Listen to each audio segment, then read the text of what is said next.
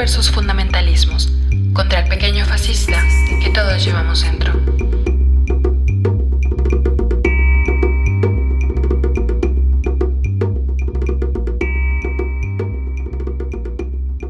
Hola, ¿qué tal? Nosotras somos Dalia y Sofía, codirectoras de la organización Morras Help Morras, y hoy estamos aquí para incendiarlo todo.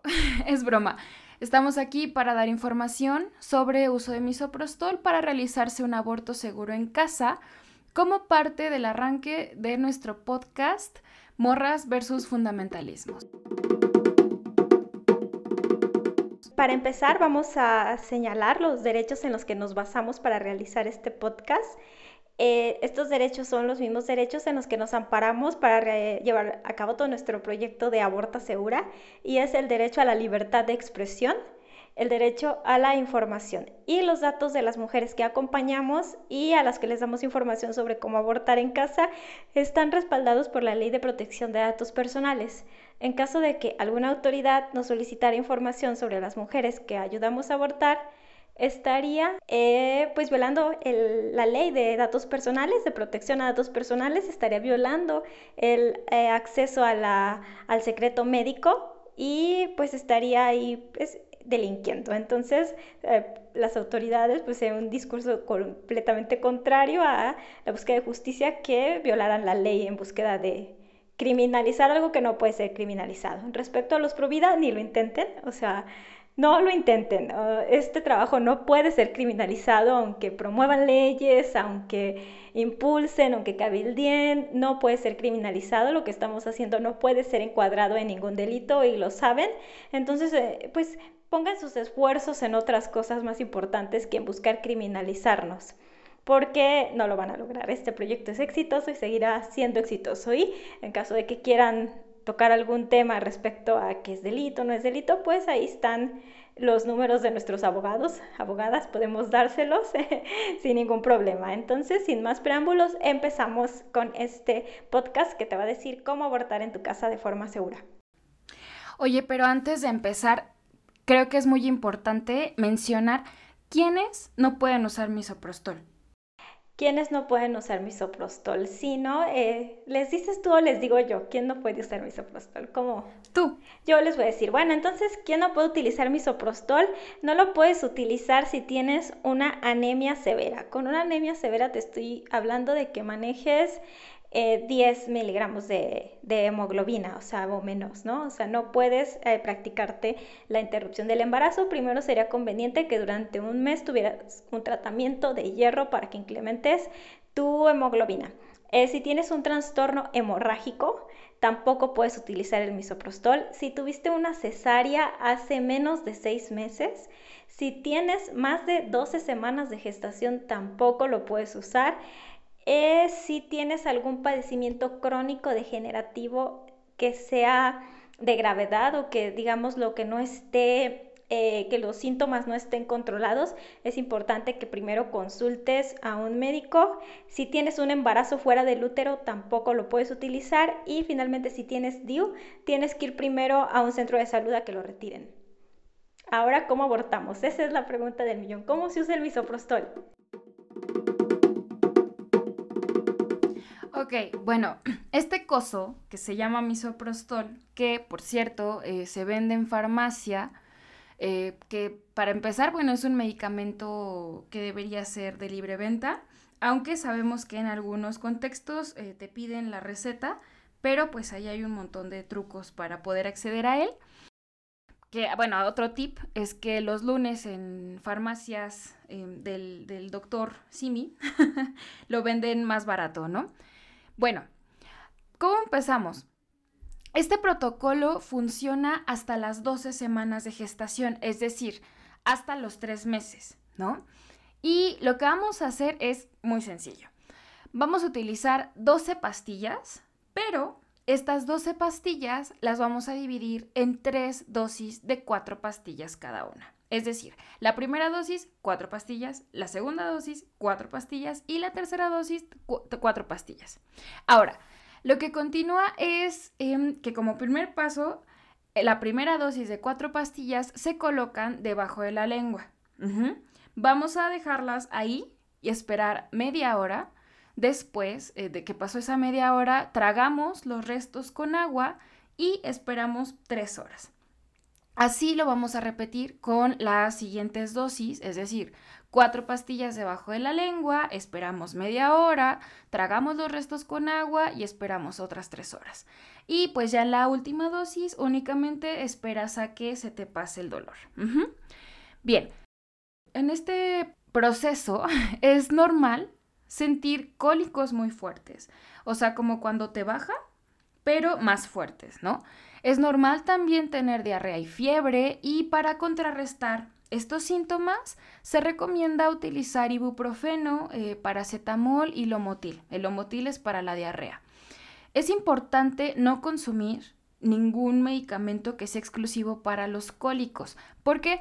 Porque puede interferir en el proceso de aborto e incluso podría llegar a interrumpirlo, ¿no? Es decir, que el aborto no sea exitoso. Otra recomendación es mantener la hidratación durante el proceso y no comer eh, alimentos que sean muy pesados, que sean grasosos o irritantes. Ahora, para monitorear el nivel de sangrado que tienes e identificar cuándo tienes una hemorragia, hay que eh, utilizar toallas sanitarias, de preferencia que sean nocturnas, ajá, y sin olor. Es decir, acá no puedes usar ni copa menstrual ni tampones. Es necesario estar viendo cuánta cantidad de sangre arrojamos. Y bueno, ya que tienes esta información, es necesario también que sepas cuáles son los síntomas de alarma.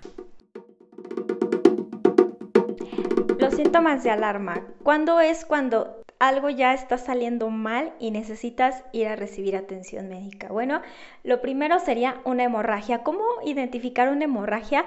Nos pasa que cuando estamos abortando, porque me pasó a mí cuando aborté, no dimensionas el sangrado, qué tanto es abundante y qué tanto está dentro de los márgenes de lo normal, porque te pones súper nerviosa. Entonces la ansiedad hace que exageres un poco los síntomas. Entonces la medida es, si tú llenas dos toallas nocturnas en media hora, se puede hablar de que ya estás teniendo una hemorragia y es importante que acudas a recibir atención médica.